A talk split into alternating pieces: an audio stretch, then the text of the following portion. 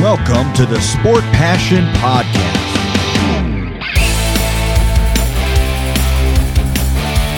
And here is your host, Lars Marendorf.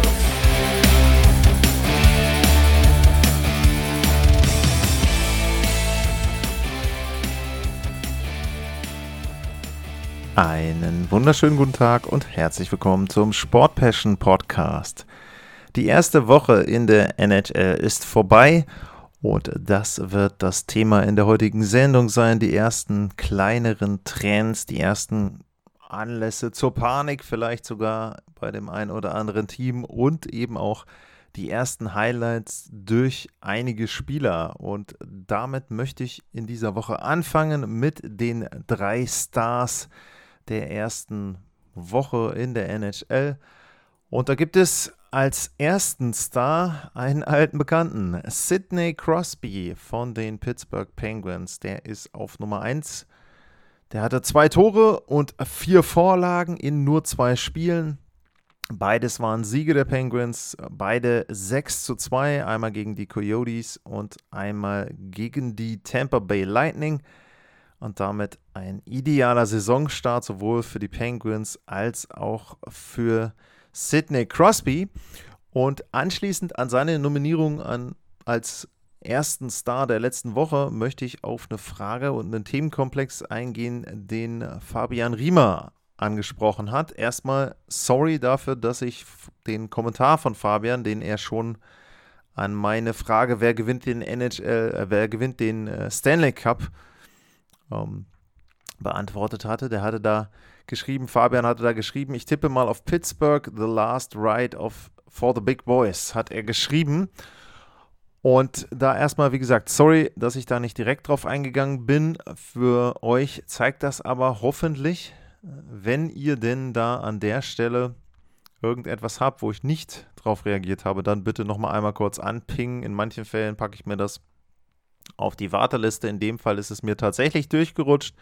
Deswegen danke für den Hinweis, Fabian.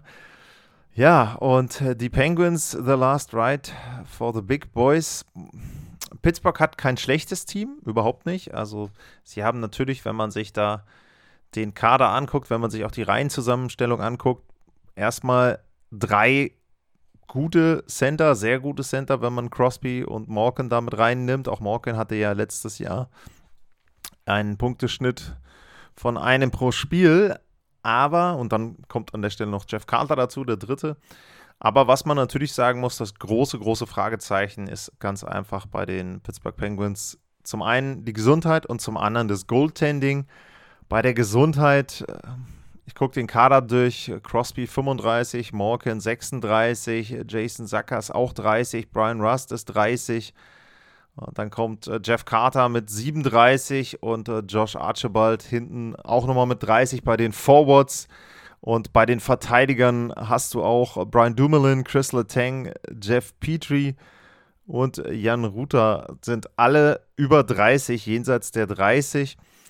Also das ist schon ein wirklich alter Kader. Das soll ja nicht heißen, dass es schlecht ist. Ne? Also wie gesagt, das ist eben einfach erstmal eine Feststellung.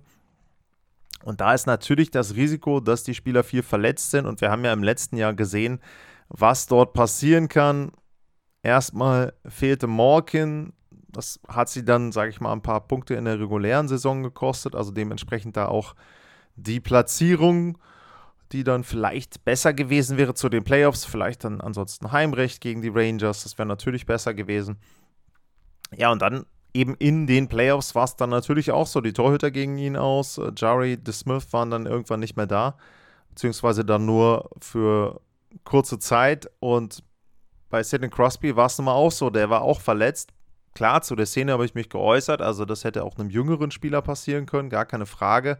Aber trotzdem gibt es eben eine Historie, was die Verletzungen betrifft, bei vielen Spielern der Pittsburgh Penguins gerade eben bei den beiden Hauptakteuren Morgan und Crosby. Und das ist natürlich ein großes Fragezeichen, was dann eben hinter Pittsburgh steht. Und das zweite ist ganz klar das Goaltending. Äh, Casey DeSmith und Tristan Jari. Bei Jari ist es ja so, da würde ich überspitzt sagen, er hat vor zwei Jahren ihnen die Playoffs dann versaut und ihnen die erste Runde verloren. Da war der waren die Zahlen ein Gegentorschnitt von 3,18 und eine Fangquote von 88,8 Prozent. Und das sind natürlich Zahlen, mit denen du dann am Ende keine Meisterschaft mehr gewinnen kannst. Das soll nicht heißen, dass ich die Penguins für Kanonenfutter halte. Also sie haben für mich eindeutig die Chance, in die Playoffs reinzukommen, wenn man auf die Metropolitan guckt. Da ist Carolina meiner Meinung nach vorne zu sehen. Vielleicht so ein bisschen mit Abstrichen die Rangers. Ich bin mir da immer nicht ganz sicher. Die werden meiner Meinung nach tendenziell etwas zu hoch eingeschätzt. Ich würde sagen, da gibt es so einen Kreis an Teams hinter Carolina. Eben New York, Pittsburgh ist da mit dabei, die Islanders, wenn es gut läuft, die Capitals und vielleicht, vielleicht, vielleicht, vielleicht die Blue Jackets. Wenn man jetzt den Saisonstart nimmt, müsste man auch noch die Flyers mit reinnehmen, aber das würde ich nicht sagen.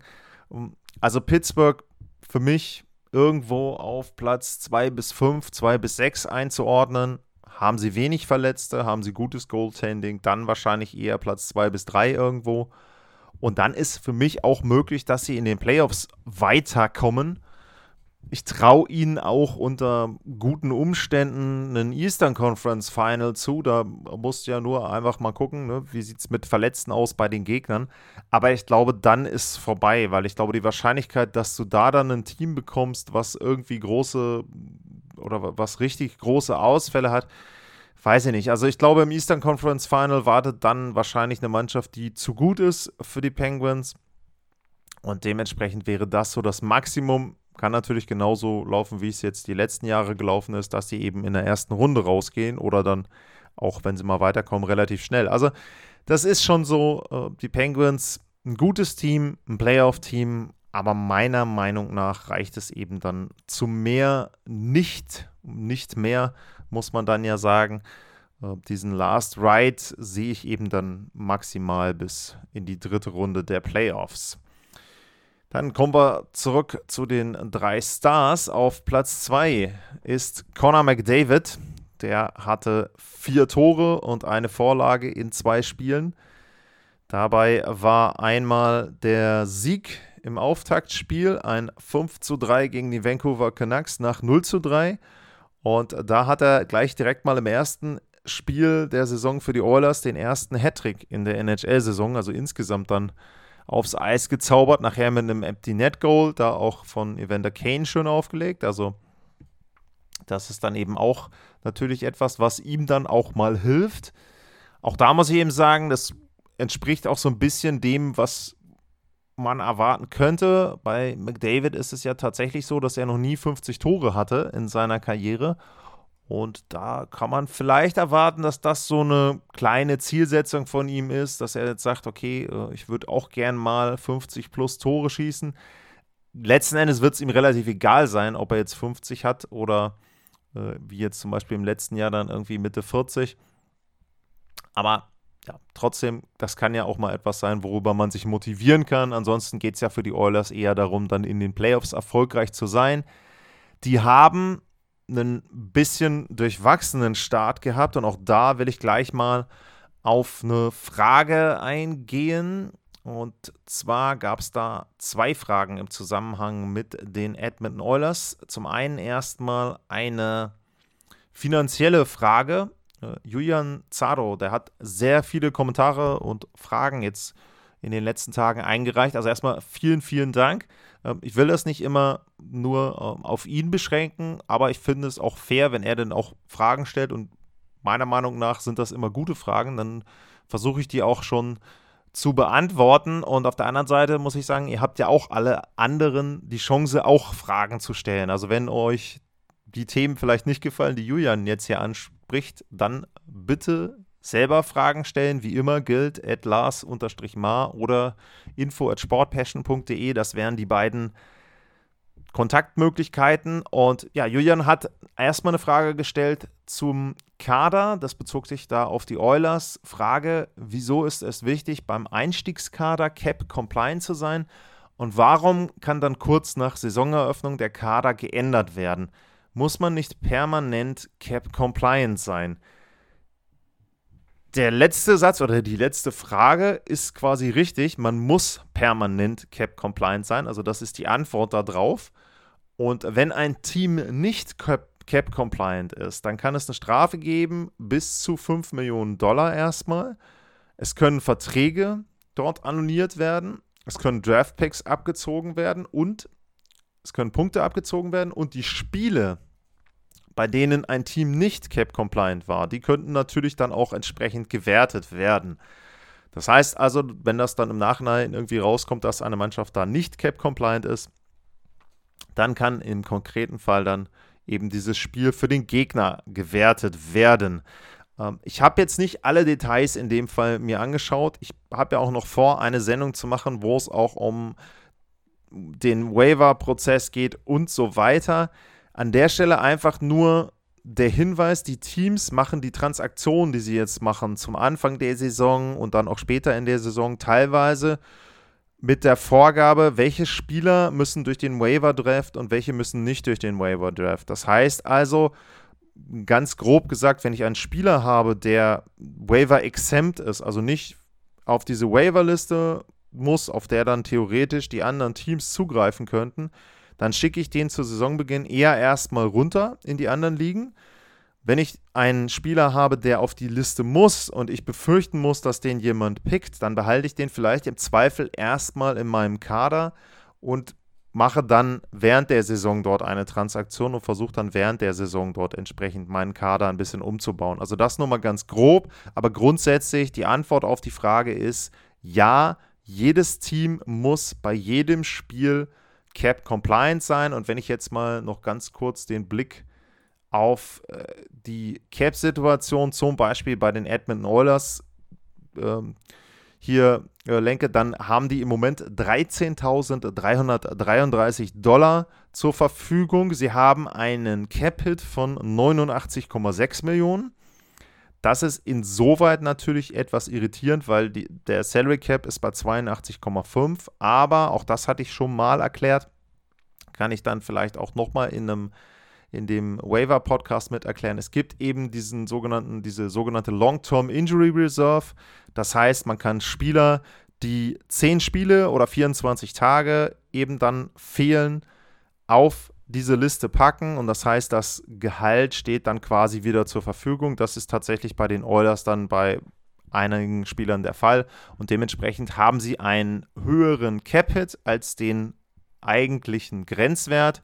Sie haben aber tatsächlich eben jetzt, nachdem sie diese Transaktionen dazwischen durchgemacht haben, nur noch 13.300 Dollar.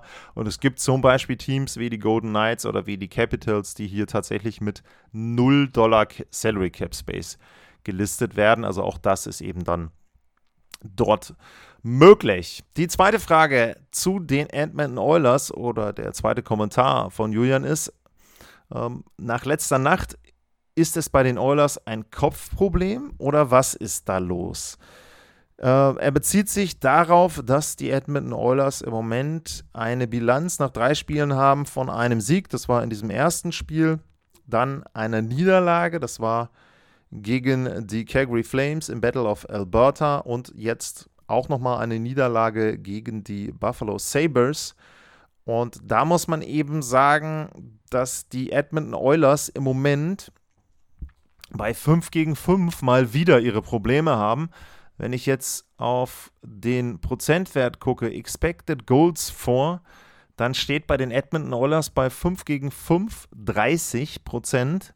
Und das ist der drittschlechteste Wert aktuell in der NHL. Das heißt also, bei 5 gegen 5 haben sie wirkliche Probleme.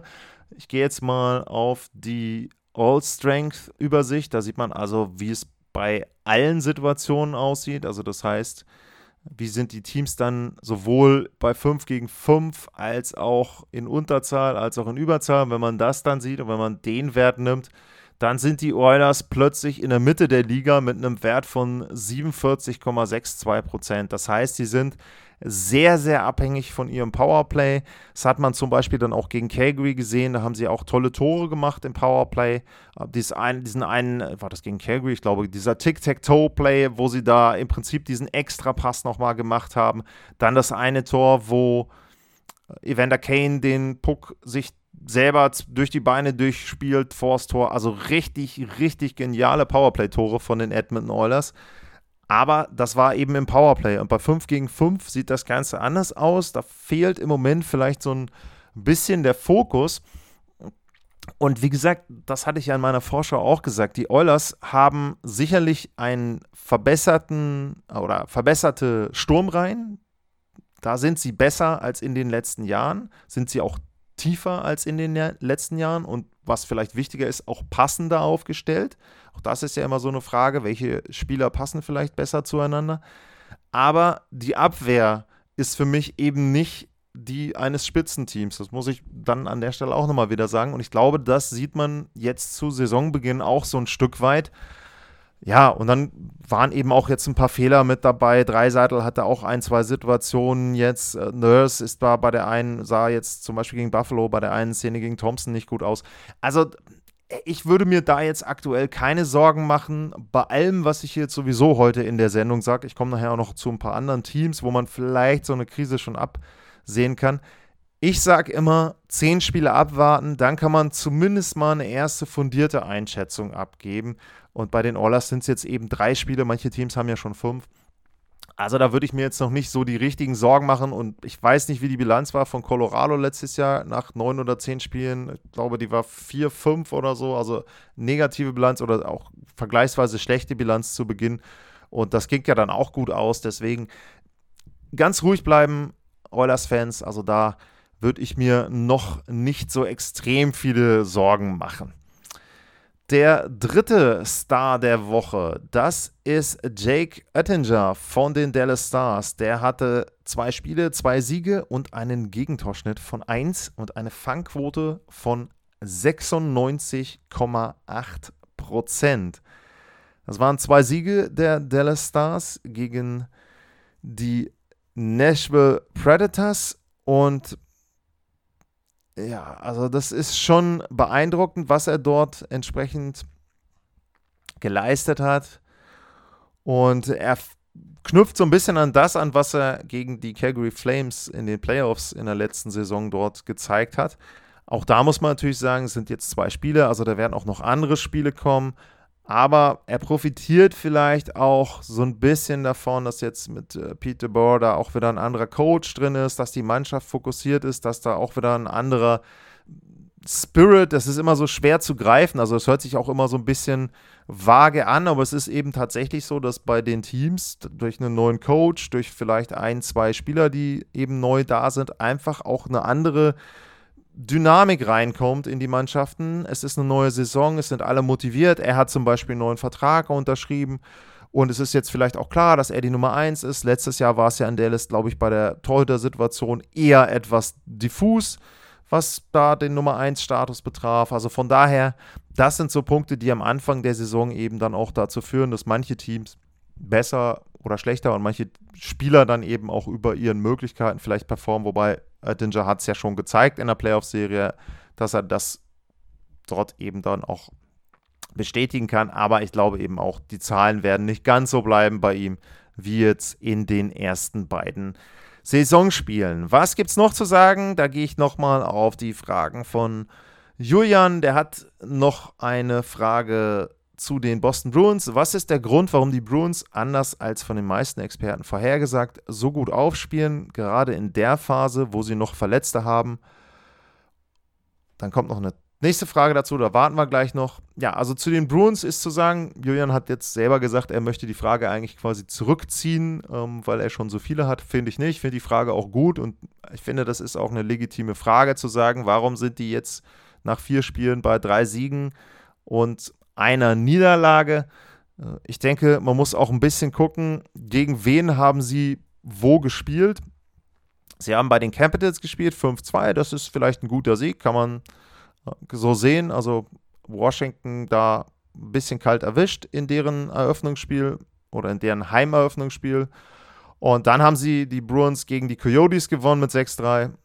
Also kommt gleich auch noch eine Frage zu, aber die Coyotes gehören nicht zu den besseren NHL-Teams, deswegen ist der Sieg da, glaube ich, erwartbar gewesen.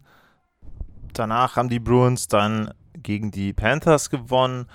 Auch da muss ich eben sagen, war ein Heimspiel. 5-3 ist jetzt auch nicht so, dass sie die ganz klar aus der Halle geschossen haben. Also ich denke, die Ergebnisse sind jetzt auch nicht so besonders. Sie haben zwei Heimspiele gewonnen, einmal auswärts, dann haben sie jetzt gegen die Senators verloren in Ottawa. Das war deren Heimeröffnungsspiel. Also man muss auch, glaube ich, zu Anfang immer auch so ein bisschen gucken, okay, welche Mannschaft ist denn vielleicht schon so ein bisschen mehr drin? Welche Mannschaft hat auch einen, vielleicht ein bisschen besseren Rhythmus schon? Bei Boston kommt dazu mit äh, David Krejci haben sie ja jemanden, der schon mal da war, der ist zurückgekommen. David Pasternak ist gut drauf, der hat eine Spielzeit, wo er sich einen neuen Vertrag erspielen möchte. Also auch das ist ja wieder zusätzliche Motivation für den ja, wie gesagt, wartet mal ein bisschen ab. Zehn Spiele, vielleicht auch mal 20 Spiele, um dann sagen zu können, okay, das Team entwickelt sich in die eine oder in die andere Richtung. Äh, Gleiches gilt, äh, Julian hat da mit zum Halbsatz noch angeschlossen. Und was ist mit den Leafs los? Äh, bei den Leafs ist das los, was bei den Leafs öfter los war in den letzten Jahren. Das Goaltending ist schwierig, will ich mal so überschreiben. Matt Murray war ja, würde ich jetzt erstmal sagen, als Nummer 1 angedacht. Das hat nicht lange gedauert, der ist jetzt verletzt, der fällt vier Wochen aus. Das heißt also, da haben sie jetzt wieder eine Situation, wo ihr eigentlicher Nummer 1 Torhüter ausfällt. Ähm, Ilya Samsonov, der hat zwei Spiele gemacht, beide gewonnen, ein Gegentorschnitt von 2, Fangquote von 92,6. Das ist okay. Ärgerlich war jetzt die Niederlage zu Hause gegen Arizona, wo sie kurz vor Ende scheinbar den Ausgleich gemacht haben. Dann haben sie da Handpass entschieden, war ein bisschen kontrovers die Entscheidung, aber letzten Endes auch vertretbar. Und ja, also die, so ein Spiel darfst du dann eben nicht verlieren, selbst wenn du jetzt mit deinem Nummer 2 Torhüter spielst. Aber auch da, es ist eben eine Saison von 82 Spielen, da darf man nicht zu hoch bewerten, wie die Teams spielen. Auch da wieder zurück zum letzten Jahr. Arizona hatte letzte Saison eine positive Bilanz, ich glaube 5 von 8 Punkten gegen Colorado geholt. Trotzdem würde, glaube ich, niemand sagen, dass die besser sind als Colorado, aber du musst auch immer die Umstände sehen. War es vielleicht bei einem Back-to-Back? War es ein Spiel, wo sie zwar Pause hatten, aber irgendwie durch die Reise trotzdem spät angekommen sind? Ja, also immer ein bisschen vorsichtig, gerade zu Beginn der Saison da irgendwie größere Schlüsse draus zu ziehen, wenn da nicht ein bisschen mehr Tendenzen auch abzulesen sind. Ich glaube, bei den Leafs muss man jetzt mal gucken, dass sie jetzt durch diese drei, vier Wochen ohne Matt Murray durchkommen. Wenn ähm, Samsonov derjenige ist, der da die Nummer 1 ist, ist es ja auch okay. Also wie gesagt, zwei Siege mit guten Zahlen. Warum ist das dann eine Krise? Ne? Die beiden Backups, wenn denn Murray dann der Backup ist, äh, die haben eben ihre Spiele verloren. Okay, ja, immer ruhig bleiben, auch da bei den Maple Leafs. Und Arizona habe ich eben gerade erwähnt. Dann eben jetzt noch die letzte Frage oder der, der letzte Themenkomplex, den Julian anschneidet. Was ist der Anreiz für die Coyotes zu gewinnen? Ihr Management will den Rebuild. Je schlechter, desto besser. Aber die Mannschaft versucht ja dennoch zu gewinnen. Was ist der strukturelle Anreiz? In der Bundesliga wäre es der Klassenerhalt. Also um Klassenerhalt, um Klassenerhalt geht es in der NHL nicht, aber in der NHL geht es um den sportlichen Wettbewerb. Und natürlich ist es so, dass die Franchise der Arizona Coyotes in dieser Saison nicht unbedingt Interesse daran hat, viele Spiele zu gewinnen. Sie wollen einen hohen Draftback haben, sie wollen gute junge Spieler bekommen, um dann irgendwann in zwei, drei, vier Jahren, wenn dann auch die Hallensituation geklärt ist, ein richtig gutes Team dann aufs Eis stellen zu können. Aber das heißt ja nicht, wenn das Management das möchte, dass die Spieler dann einfach sagen, jo, äh, wir verlieren jetzt diese Spiele. Man muss immer so ein bisschen gucken, das Management möchte sicherlich den Rebuild und dem Management wäre es auch sehr recht, wenn Spiele verloren werden. Aber zum einen wird sich das Management nicht offiziell hinstellen und sagen, wir wollen jetzt alle Spiele verlieren. Das macht auch keiner, denn ich glaube, dann würde die NHL da einschreiten und sagen, pass mal auf, Freunde, also äh, da gibt es hier eine kleine Geldstrafe. Und der zweite Punkt ist, wie gesagt, nur weil der Verein diese Ausrichtung hat, welche Motivation hat denn ein äh, Nick Bukestad, ich nehme ihn jetzt mal raus, mit 30 Jahren zu sagen, okay, ich möchte jetzt dass meine Mannschaft möglichst schlecht spielt und wir die Spiele verlieren.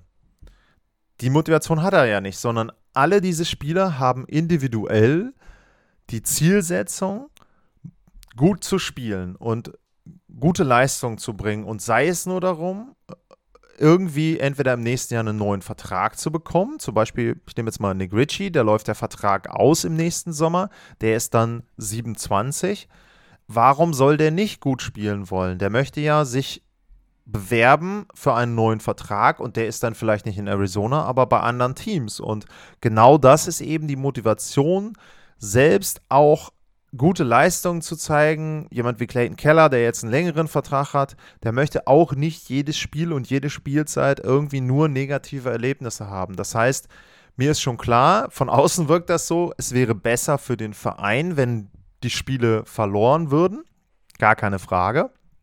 Aber das ändert ja nichts an der individuellen Ausrichtung der Spieler und auch beim Coach ist es ja so, da musst du ja auch sagen, auch der wird jetzt nicht freiwillig da das Handtuch werfen und äh, wird sagen, okay, äh, Bill Armstrong hat mir gesagt, wir sollen möglichst, Spiele, viele, äh, möglichst viele Spiele verlieren und ich stelle irgendwie ganz chaotisch auf, sondern auch der wird sich ja entweder dafür empfehlen wollen, vielleicht bei den Coyotes diesen Rebuild dann weiterzuführen, also langfristig dort zu bleiben, oder aber für eine Position bei einem anderen Verein. Das heißt also, da muss man schon sagen, ähm, es ist immer schwierig, dann da irgendwie den Stab über den Spielern und über den, den Trainern zu brechen und zu sagen, naja, ihr müsstet ja eigentlich verlieren, damit ihr einen hohen Draftpick bekommt.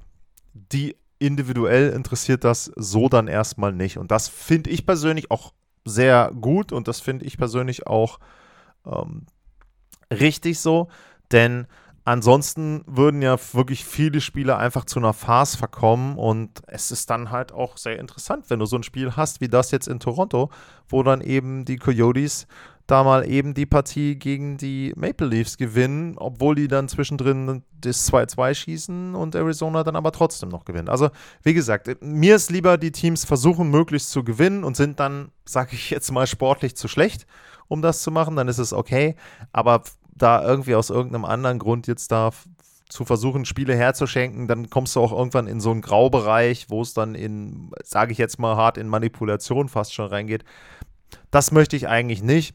Und deswegen, ich glaube, die Arizona Coyotes werden noch genug Spiele verlieren dieses Jahr. Also ich kann mir nicht vorstellen, wenn die anderen Mannschaften dann auch im Rhythmus sind, dass sie da sehr, sehr viele Spiele gewinnen werden. Und auch das ist ja ein Faktor im Moment. Es ist eben noch früh in der Saison. Ja, das soweit zu den Fragen und Kommentaren. Und dann habe ich ja gesagt, ich habe selber noch so ein paar Anmerkungen, obwohl es sehr früh ist. Aber es gibt schon Teams, wo ich mir Sorgen machen würde, als Fan und auch als Verantwortlicher. Und da würde ich mal zwei rausnehmen und die kommen beide aus der Western Conference. Und das sind zum einen die Minnesota Wild. Minnesota beginnt die Saison mit einer Serie an Heimspielen und das sind dann insgesamt, wenn ich jetzt mal gucke, vier Heimspiele. Und dann gibt es erstmal einen Roadtrip mit fünf Spielen. Und im Grunde ist es so, dass sie in den ersten drei Heimspielen schon sehr, sehr große Probleme hatten. Sie haben gegen die Rangers sieben Tore bekommen, Sie haben gegen Los Angeles sieben Tore bekommen und sie haben gegen Colorado sechs Tore bekommen. Alles jeweils in der regulären Spielzeit. Und das zeigt schon ein bisschen, wo die Probleme liegen, nämlich defensiv und man höre auch am Tor. Flurry hat das erste Spiel gemacht. Äh, Gustafsson hat jetzt die beiden Spiele danach verloren, wobei ich glaube, Flurry, ich muss nochmal nachgucken, hat, meine ich, das zweite Spiel auch angefangen und ist dann eben irgendwann rausgegangen gegen die Los Angeles Kings. Und ich schaue mal kurz einmal rein, nicht, dass ich hier was Falsches erzähle, aber genau, er hat zwei Spiele, er hat einen Gegentorschnitt von 8,37 und eine Fangquote von 77,6 Prozent. Und natürlich habe ich gesagt, wir sind früh in der Saison und es sind noch nicht so viele Spiele. Aber trotzdem muss man aufpassen in Minnesota, denn im letzten Jahr haben sie oft noch Probleme in der Defensive, ein bisschen durch die gute Offensive da ausbügeln können. Jetzt fehlt ihnen Kevin Fiala, der letztes Jahr eben einer der besten Torschützen war. Und ich glaube, das merkt man schon so ein bisschen auch in der Offensive. Und wenn sie da defensiv die Ausrichtung, die Struktur nicht schleunigst rausbekommen, dann wird es sehr, sehr schwierig. Und ich habe vorhin von diesem Expected Goals Wert gesprochen. Wenn ich mir den angucke bei Minnesota in allen Situationen, also sowohl Powerplay, Unterzahl als auch bei 5 gegen 5, dann sind sie da das viertschlechteste Team der Liga und sie haben da eben nur eine Prozentzahl von 37,5 Prozent. Also das ist richtig, richtig schlecht. Und das zeigt eben auch, dass das nicht irgendwie jetzt nur an ein, zwei Pucks lag. Klar, wenn man sich zum Beispiel das Spiel gegen die Fs anguckt, da waren ein paar Situationen dabei und Tore dabei von Colorado, wo der Puck irgendwie nach links springt oder nach rechts springt. Alles keine Frage, wenn du gerade eine schlechte Serie hast, passiert sowas. Aber trotzdem, generell, der Trend beim Minnesota gibt, glaube ich, großen Anlass zur Sorge und die haben einfach das Problem, das hatte ich ja in der Vorschau auch gesagt, dass sie sehr, sehr viel Geld, 12,6 äh, Millionen in als totes Kapital haben im Grunde, weil sie die eben immer noch äh, bezahlen an der Stelle, weil sie da eben Spieler rausgekauft haben und äh, ja, das ist Parisi und Suter, für die bezahlen sie noch und von daher ja, ähm, Minnesota ein Team, was jetzt richtig, richtig aufpassen muss, da nicht direkt einen Fehlstart hinzulegen. Und passenderweise der Gegner im nächsten Spiel der Minnesota Wild, das sind die Vancouver Canucks. Und die Vancouver Canucks müssen auch extrem aufpassen, sich nicht die Saison schon im Oktober quasi zu versauen. Das wird schwierig, sowas zu machen. Also man kann, es gibt immer den Spruch, du kannst dich im Oktober und November nicht für die Playoffs qualifizieren, aber du kannst im Oktober und November dafür sorgen, dass du nicht in die Playoffs kommen kannst. Und das ist eben die Gefahr, die auch bei Vancouver besteht. Die Canucks haben es hinbekommen, in drei Spielen jeweils eine mehr Tore Führung zu haben und trotzdem zu verlieren. Sie haben gegen die Edmonton Oilers einen richtig guten Start gehabt. Sie haben 2-0, äh, 3-0 geführt, 2-0 nach dem ersten Drittel. Sie hatten schon im ersten Drittel die Chance da, mehrere Tore noch draufzulegen. Richtig gut gespielt. Edmonton hat auch viele Penalties geno genommen, gar keine Frage. Äh, sie hatten mit Kusmenko gleich einen Neuling, der getroffen hat. Sie haben dann das auf 3-0 ausgebaut gegen die Oilers und haben am Ende dann eben 3-5 verloren. Das kann dir passieren. Du kannst in Edmonton auch eine Drei-Tore-Führung verspielen gegen McDavid, gegen Dreiseitel und wie sie alle heißen da. Das kann passieren. Dann gab es das Spiel in Philly. Uh, da hatte ich das Vergnügen, mir das intensiv anzugucken. Und da war es so, da haben sie 2-0 geführt, vollkommen antizyklisch. Da haben sie eigentlich im ersten Drittel nur zwei Situationen gehabt, so richtig, wo sie wirklich vors Tor gekommen sind, haben die eiskalt ausgenutzt und im zweiten Drittel haben sie besser gespielt, aber fangen sich dann eben da auch einen Shorthänder. Äh, war der zweite Shorthänder, den sie sich gefangen haben. Also in beiden Spielen das Tor zum Ausgleich, sowohl gegen Edmonton als auch gegen die Philadelphia Flyers, war in eigener Überzahl. Hat das Vancouver da kassiert. Und da war es dann auch so, dass sie am Ende dann verloren haben. Und jetzt die letzte Partie, das war ein 4 zu 6 in Washington. Und da haben sie auch wieder mit zwei Toren geführt. 4-2 zwischendrin geführt, dann eben 4-6 verloren. Also drei Spiele, wo du eine gute Führung hast, mehr Tore Führung hast und dann diese Spiele verlierst.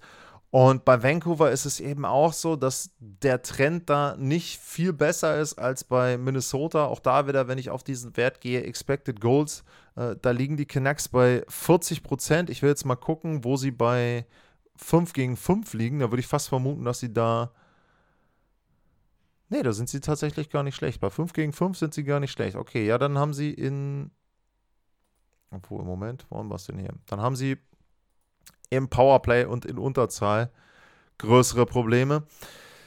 Ja, also Vancouver eben auch. Bo Horvath hat jetzt ein Tor gemacht gegen die Capitals, der war aber ansonsten wenig zu sehen. JT Miller war auch irgendwie im, im zweiten Spiel, was ich da gegen Philly gesehen habe, auch nicht richtig zu sehen. Also Vancouver im letzten Jahr schlecht gestartet und damit dann direkt die Playoffs versaut am Ende, ne, wenn man das so nimmt.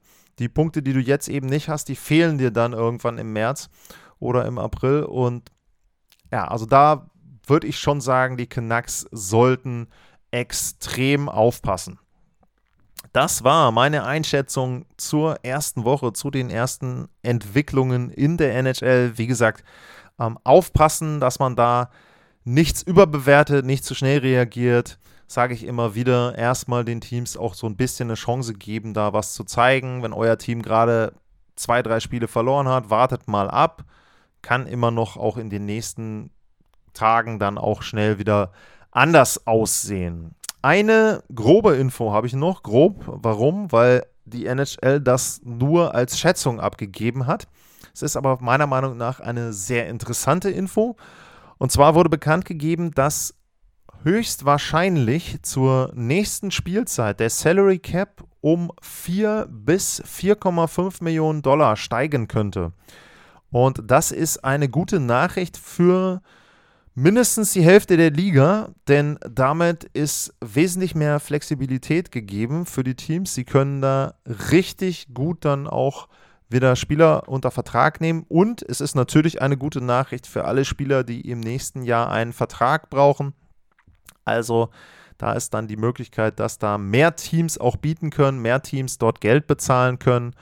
Und die Prognose ist, dass diese Schulden quasi, die die Spieler bei den Besitzern hatten, aufgrund der Covid-Epidemie hat man ja da eine ein bisschen andere Struktur gewählt, dass die demnächst abbezahlt sein sollen. Und dann geht es wieder darum, dann werden eben wieder diese Hockey-Revenues 50-50 geteilt zwischen den Besitzern und den Spielern. Und dann ergibt sich aus den Prognosen der Liga möglicherweise eine Steigerung von 4 bis 4,5 Millionen. Genauere Werte gibt es dann im nächsten Jahr und den richtig genauen Wert, den gibt es dann irgendwann im Juni 2023. Aber das wirkte schon sehr, sehr positiv. Und das ist dann natürlich eben auch etwas, wo Teams dann vielleicht auch ein bisschen mehr machen können und ein bisschen aktiver und flexibler wieder sind. Also da, wenn euer Team gerade capped out ist, wir haben ja quasi damit angefangen, am Anfang mit den Punkten, wie ist das mit Cap Compliant, dann ist die Möglichkeit, dass sie eben ab dem Sommer 2023 ein bisschen mehr Geld zur Verfügung haben. Damit würde ich die Sendung heute abschließen. Hinweise auf Kontaktmöglichkeiten at lars-mar info sportpassion.de habe ich gegeben. Und ansonsten bleibt mir Danke zu sagen fürs Zuhören, bleibt gesund und tschüss.